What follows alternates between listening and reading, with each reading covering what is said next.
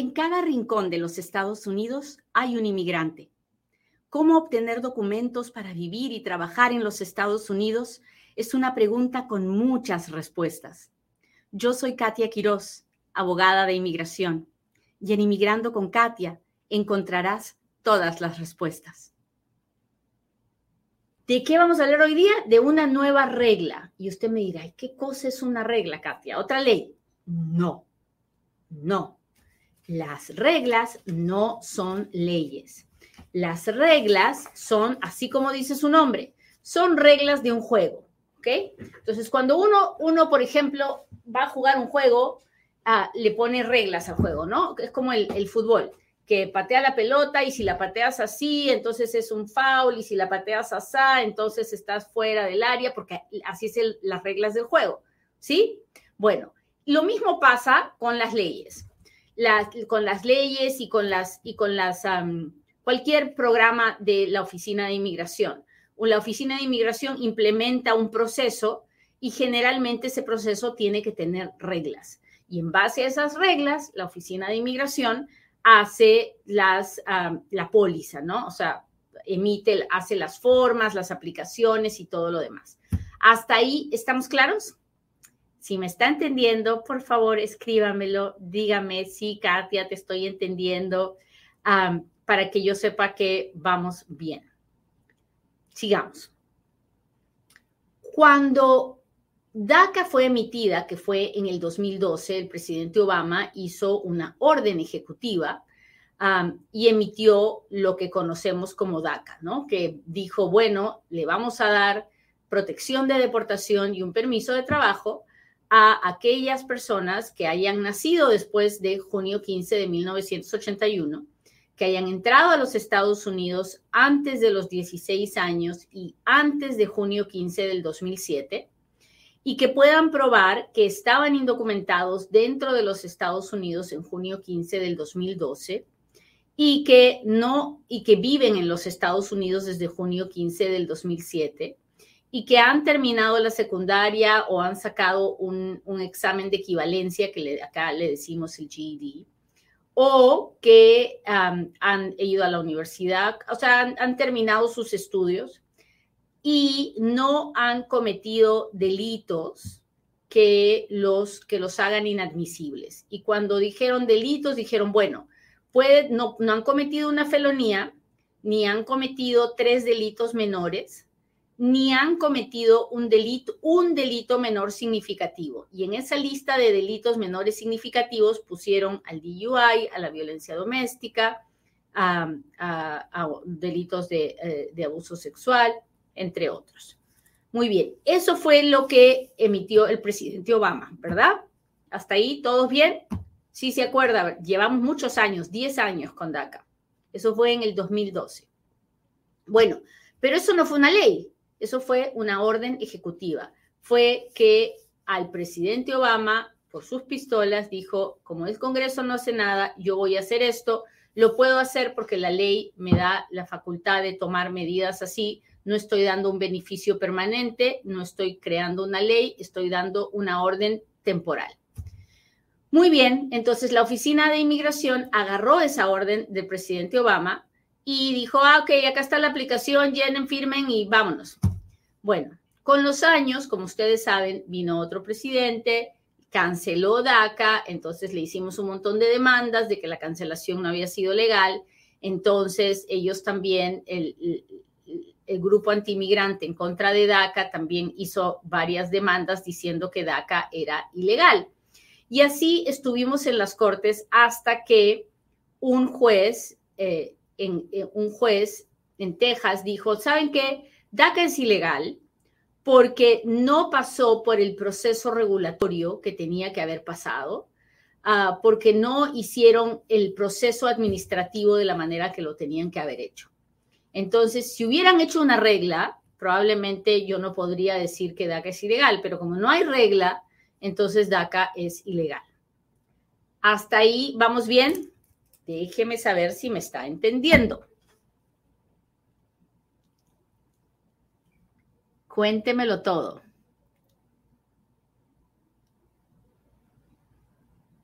Hola, hola, ¿cómo están? Gracias por estar aquí. Hola, Mari. Uh, hola, Olga, bienvenida. Olga dice, soy nueva. Muchas gracias, muchas gracias por estar aquí. Gracias por acompañarme. Buen día, buen día. Hola, Steven, gracias por estar aquí. Leonel dice, sí, estamos entendiendo. Hola, Vicente, gracias. Buenos días, Patricia. Muy bien. Sigamos, pues. Entonces, el juez dijo DACA es ilegal y, y, no les vamos a quitar ahorita el permiso de trabajo porque seguramente el gobierno va a apelar, pero mientras se decide la apelación, los que tienen DACA pueden seguir renovando, pero los que habían aplicado por primera vez no se les puede decidir su caso y están en limbo. Y esa fue la decisión del juez. Entonces, en ese momento, la oficina de, inmigración dijo, ah, pero nosotros ya estamos trabajando en la nueva regla. Ah, espérese, espérese, que ahorita vamos a presentar la nueva regla. Pero nada que se presentó, el juez terminó diciendo que es ilegal y vámonos a la apelación. Y ahorita estamos esperando una apelación en el quinto circuito de apelaciones de ese caso. Mientras ese caso está en apelación, el gobierno se puso a hacer la regla de DACA. Y usted me dirá, ¿y por qué no mandaron la regla hace rato? Porque no es tan fácil. Para hacer una regla, uno tiene que pasar, no es que se me ocurre, la escribo y la publico, no. Tiene que pasar por varios procesos administrativos esa regla. Tiene que ser evaluada por la oficina que ve si lo que se quiere hacer es legal. Luego por la otra oficina que ve si va a costar dinero. Ya iba a decir costar lana. Ah, si va a costar dinero. Luego hay que ver por la otra oficina que va a ver si es que hay, hay, el personal para hacer eso. En fin, son varias oficinas que son las que terminan decidiendo si se va a poder o no se va a poder implementar esa regla.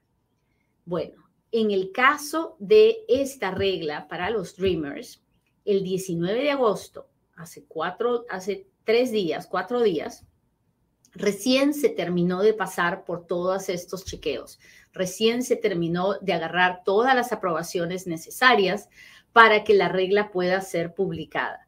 Estamos esperando que sea publicada cualquiera de estos días.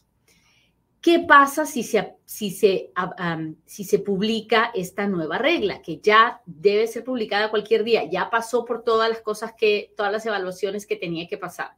Bueno, ¿qué puede pasar? Lo que, lo que yo espero es que una vez que la regla sea publicada, entonces la razón por la que declararon a DACA ilegal ya no, ya no tenga, ya no sea una razón, que ya no exista entonces puede ser que el quinto circuito de apelaciones diga, bueno, la razón por la que fue eh, negada ya no, eh, declarada ilegal ya no existe, así que ya no, ya queda sin efecto esta decisión. Esa es una opción. La otra opción es que ahora que ya que la regulación esté hecha, pues ah, el quinto circuito de apelaciones diga, bueno, uh, evalúe de acuerdo a la nueva regulación, aún con la nueva regulación, el quinto circuito de apelaciones podría decir, me sigue pareciendo ilegal. Esa es otra opción. ¿Qué pasa si eso sucede? ¿Qué pasa si a pesar de la regla el quinto circuito de apelaciones dice DACA es ilegal? ¿Se acaba DACA en ese momento? No lo sabemos, porque lo más probable es que el, el, el gobierno vaya y apele a la Corte Suprema y la Corte, si la Corte Suprema decide tomar el caso, entonces tomará una decisión antes de junio del 2023. Si la Corte Suprema decide no revisar el caso, entonces nos quedaremos con la decisión del quinto circuito de apelaciones.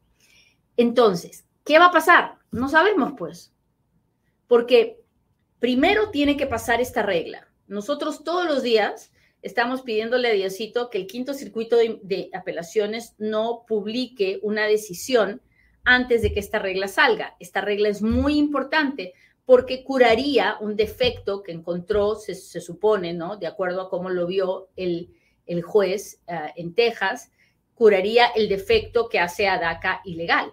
Así que estamos, por eso estamos con la presión presionando al, gobierno y con la premura de que ya de una vez sea publicada. ¿Qué dice esta regla? Que me imagino que eso es lo que usted quiere saber, ¿no? ¿Qué dice esta regla? Bueno, esta regla lo único, no dice nada nuevo ni nada especial, simplemente pone los mismos requisitos de DACA en un formato diferente, en el formato de la regulación de la regla. Se los voy a, ya, ya les he dicho más o menos cuáles son los requisitos de, DACA, ¿no? Tiene que haber entrado antes de junio 15 del 2007, tiene que haber estado aquí indocumentado en junio 15 del 2012, tiene que haber entrado antes de los 16 años, tiene que haber nacido después de junio 15 de 1981, tiene que estar limpio de récord criminales, no puede haber salido de los Estados Unidos ni haber sido deportado después de junio 15 del 2012. tiene que haber terminado la secundaria o haber sacado el GED, tiene que, ah, o puede haber ido a la universidad, no puede haber cometido delitos, mucho menos DUI, violencia doméstica, delitos de tipo sexual, no puede tener tres delitos menores, no puede tener felonías. Esos son los requisitos básicos. ¿Qué, ¿Qué más va a decir esta regulación? Bueno, esta regulación, según como nos la presentaron, la versión final final todavía no la sabemos, pero cuando nos la presentaron nos dijeron que, que no iban a hacer cambios a los requisitos originales de DACA, o la fecha de DACA no ha cambiado. Luego, la, regla especifica que DACA no es estatus, que no está, las personas que reciben DACA no están siendo admitidas, no es un, no es un beneficio permanente, es algo muy temporal. la en esta regla dice que la aplicación de permiso de trabajo no es obligatoria. Usted puede pedir DACA y no necesariamente pedir permiso de trabajo.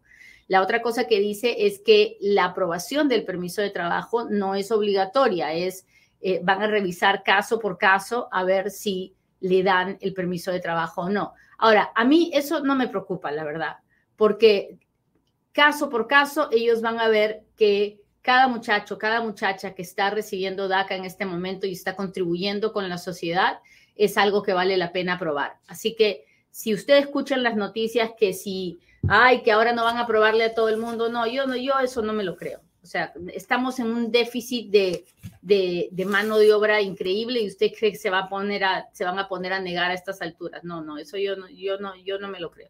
Pero, pero así, así está escrito, así está escrito. Hasta ahí vamos bien porque estoy hablando hace rato y ni me he fijado si usted me está entendiendo, así que por favor dígame si me está entendiendo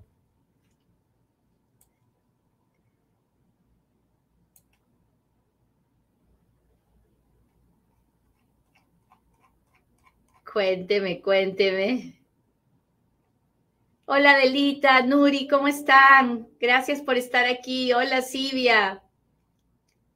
Antonio dice 100%, muchas gracias. Karina dice, sí le entiendo. Muchas gracias. Gracias Felipe por estar aquí. Muy bien. Sigamos.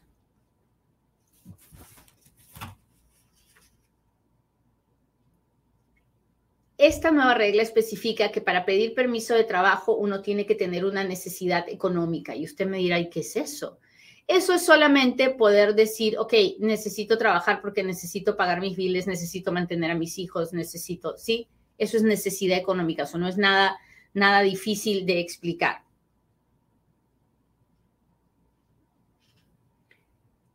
Otra cosa que es importante en esta nueva, en esta nueva ah, regulación que se va a emitir es que dice que la Oficina de Inmigración es la única que puede aprobar un caso de DACA. ¿Por qué? Porque hay situaciones en las que las personas no aplican, pero luego se encuentran con ICE y quieren pedirle a ICE que les dé el DACA, pues ICE no lo puede hacer, es solamente la Oficina de Inmigración lo puede hacer. Y una cosa que es bien interesante aquí, aquí dice que para recibir DACA uno no puede estar detenido. Entonces, si te encuentras con ICE, ICE te tiene que dejar salir para que puedas pedir DACA y te lo puedan dar, porque detenido no te van a dar DACA. Ahora, también especifica que la Oficina de Inmigración puede cancelar, terminar DACA por cualquier razón que se les ocurra a ellos, ah, sin necesidad de notificarte que te lo van a terminar. Entonces, ah, ¿A qué se refiere esto? esto es generalmente para situaciones donde ha habido un, un, un problema generalmente de tipo criminal, ¿no? Entonces tú, por ejemplo, te, te arrestan por, por, un crimen y, y, y te, te, encuentran culpable, pues inmigración te, te, puede cancelar la DACA y no tiene que avisarte, oye, te queremos cancelar, defiéndete. Básicamente están diciendo, no, te lo podemos cancelar en, uh, en, en, nuestra discreción con o sin avisarte que te lo vamos a cancelar. No está bonito, la verdad, esta, esta parte no está bonita, pero es, eso es lo que decía la regla cuando la presentaron. Uh, otra cosa es que si uno aplica por DACA y tiene y le encuentran un problema de fraude o de que eh, la persona puede ser un peligro para la seguridad nacional o un, o un peligro para la seguridad pública, uh, la, la, oficina de inmigración va a poner a esa persona en proceso de deportación. Entonces, esto me lleva a recordarle a todas las personas que tienen DACA que si cometen un DUI, por favor no le anden metiendo papeles a la inmigración, porque cuando ellos dicen un peligro para la seguridad pública, están hablando de todas las personas que tienen DUI. Así que mucho ojo con eso, ¿ok? La otra cosa que dice aquí es que el DACA se puede acabar en el, sin necesidad de una notificación en el momento que me ponen en proceso de deportación, uh, a no ser que, es, que esa puesta en proceso de deportación sea porque me negaron una aplicación de asilo. Pero si no es por eso, en el momento que me ponen en proceso de deportación, la DACA se acabó y me tengo que defender frente al juez o si me salgo, la DACA se acaba, si me salgo sin el permiso para viajar conocido como Advance Parole. Eso es, uh, son los lineamientos básicos de lo, que, de lo que va a decir esta regla final.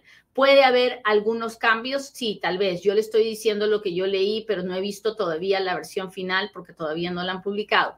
En el momento que la publiquen, se las voy a contar.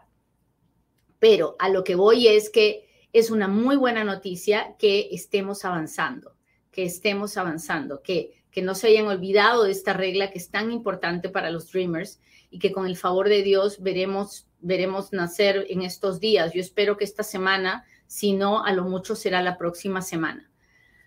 Así que hay que orar. Si usted cree en el poder de la oración como yo, le pido que se una a mi grupo de oración Inmigrantes para Cristo en Facebook y que me ayude a orar por todos mis streamers que me ayude a orar para que esta regla salga antes de la decisión del quinto circuito y para que después de que salga esta regla, el quinto circuito no tenga que tomar una decisión, sino que desestime el caso porque ya el problema que tenía la, DACA pues se curó. Esperemos en Dios que así sea. El, yo sé que mis dreamers no se van a ir a ningún lugar. Yo sé que en algún momento ellos van a ver su propia ley y van a quedarse y van a vivir con su residencia en los Estados Unidos. No sé cuánta, cuánto más tenemos que esperar, pero sé que con el, con el poder de Dios todo es posible. Así que ahora sí, hágame sus preguntas porque ahora es cuando Katia responde.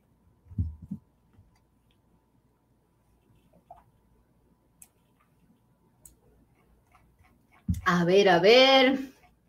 Gracias a todos los que están aquí. Tengo cita en Juárez, mi caso, eh, mi caso se hizo expedite. ¿Recomienda hacer algunas vacunas aquí en Estados Unidos o todas tienen que hacerse en Juárez? En Juárez no le van a hacer algo que ya le hicieron aquí. So, si usted quiere, puede ir haciéndose las vacunas aquí, llevar la prueba, uh, pero también puede hacerse todo en Juárez. Lo que sí tiene que hacerse desde aquí es la vacuna contra el COVID. Asegúrese que estamos al día con eso. A ver, déjeme ver otra pregunta. ¿Dónde están mis amigos? Uh, mis amigos de Instagram.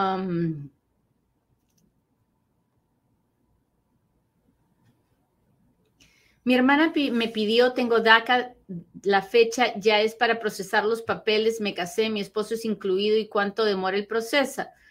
Uh, pues no lo sé, no sé si usted es 245i o no. Si es 245I, entonces, y estuvo aquí en diciembre 20 del 2000, pues puede pedir la residencia dentro de los Estados Unidos. Ah, mientras eso suceda, por favor, siga renovando su DACA. No deje de renovar su DACA hasta el día que tenga el Green Card en la mano, en la mano. No hasta el día que aplique para la residencia a través de su hermana, porque nadie nos garantiza, nadie tiene una bolita mágica que me diga, sí, te van a dar la residencia. ¿Qué tal que no? Uno nunca sabe, ¿verdad? Entonces, ah, váyase a lo seguro.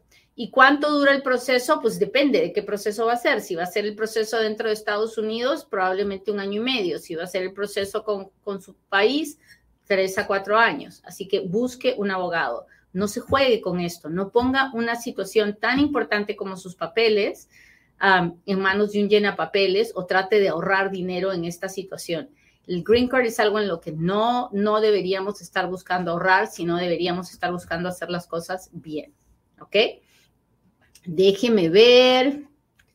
Mi gente de TikTok. ¿Dónde están mis muchachos de TikTok? Gracias por todos sus diamantes, sus corazones, por buscar esa sonrisa de mí todas las mañanas. Se los, se los agradezco mucho.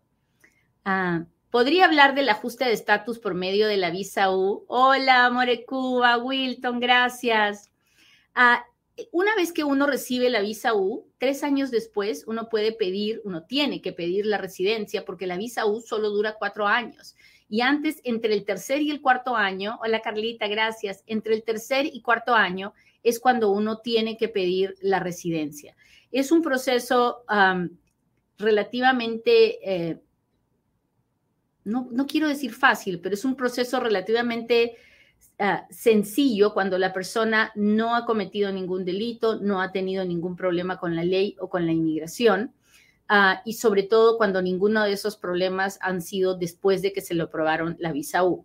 Ahora bien, es importante a la hora de pedir la residencia de la visa U que la persona pruebe que no ha salido de los Estados Unidos durante los tres años que ha tenido la visa U.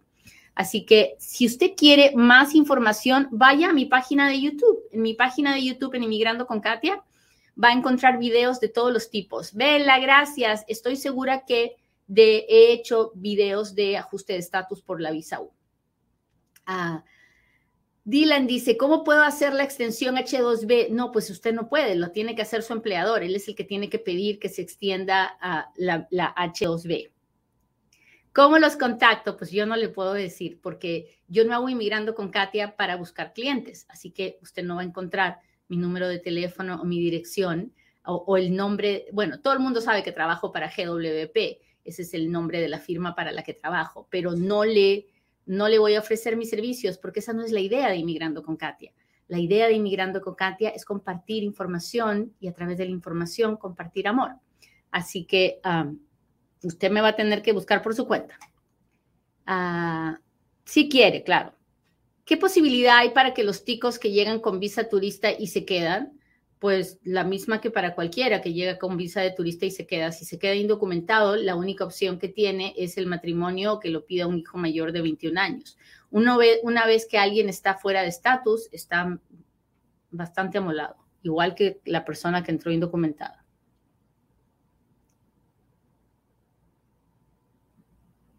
Hola, buenos días.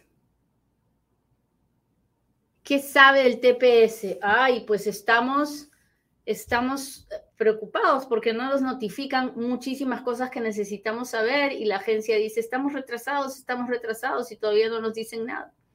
Y estamos esperando un juicio para el TPS de El Salvador, de Honduras, de Nicaragua, así que eh, está todo en veremos. Hasta ahora no tengo ninguna noticia. Catherine, muchas gracias. Ah, no tengo nada que decirles. En el momento que haya una noticia, usted sabe que la, va, que la, va a encontrar aquí. Así que lo único que le pido es que esté pendiente de Inmigrando con Katia para que ah, no se pierdan las noticias cuando salgan. A ver, déjeme ver aquí.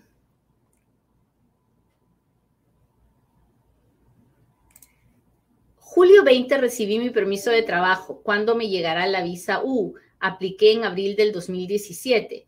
Ah, pues no lo sé, porque ahorita están en el 2016 o tiene para un rato, bendito sea Dios que ya le dieron el permiso de trabajo de buena fe, probablemente un año o dos años antes de que le llegue el permiso de la visa U. ¿Es posible aplicar para obtener otro tipo de estatus aparte de DACA? Le pregunto porque un político me recomendó aplicar para un Adjustment of Status. Karen, uno puede pedir ajuste de estatus cuando califica para pedir ajuste de estatus, cuando está casado con un ciudadano o tiene un hijo ciudadano mayor de 21 años y la persona entró legal, pues aunque tenga DACA puede pedir la residencia. Puede pedir la residencia haciendo un perdón, haciendo, saliendo a su país de origen cuando no califica para el ajuste de estatus. Ah, puede pedir VAWA, puede, pedir visa U a, pesar de tener DACA. Entonces, los políticos generalmente repiten, no tienen idea de, lo que pasa con las leyes de inmigración. Repiten ah, lo que alguien les dice. Y es fácil decirle a alguien, no, haga ajuste de estatus. ¿En base a qué? lo primero que usted tiene que hacer es no escuchar a nadie que no sea un abogado de inmigración. Y luego hablar con el abogado de inmigración en persona para que él le haga las preguntas que le tiene que hacer para saber si puede arreglar sus papeles de otra forma aparte de lo que tiene ahora, que es el DACA. Muy bien, muchachos, les agradezco mucho que me hayan acompañado hoy día. Le pido a Dios que hoy sea un buen día para cada uno de ustedes y que puedan sorprenderse con las cosas lindas de la vida. La, tener la capacidad de sorprenderse como un niño es realmente una de las llaves de la felicidad. Que les vaya muy bonito hoy día y nos vemos la próxima en otro Inmigrando con Katia.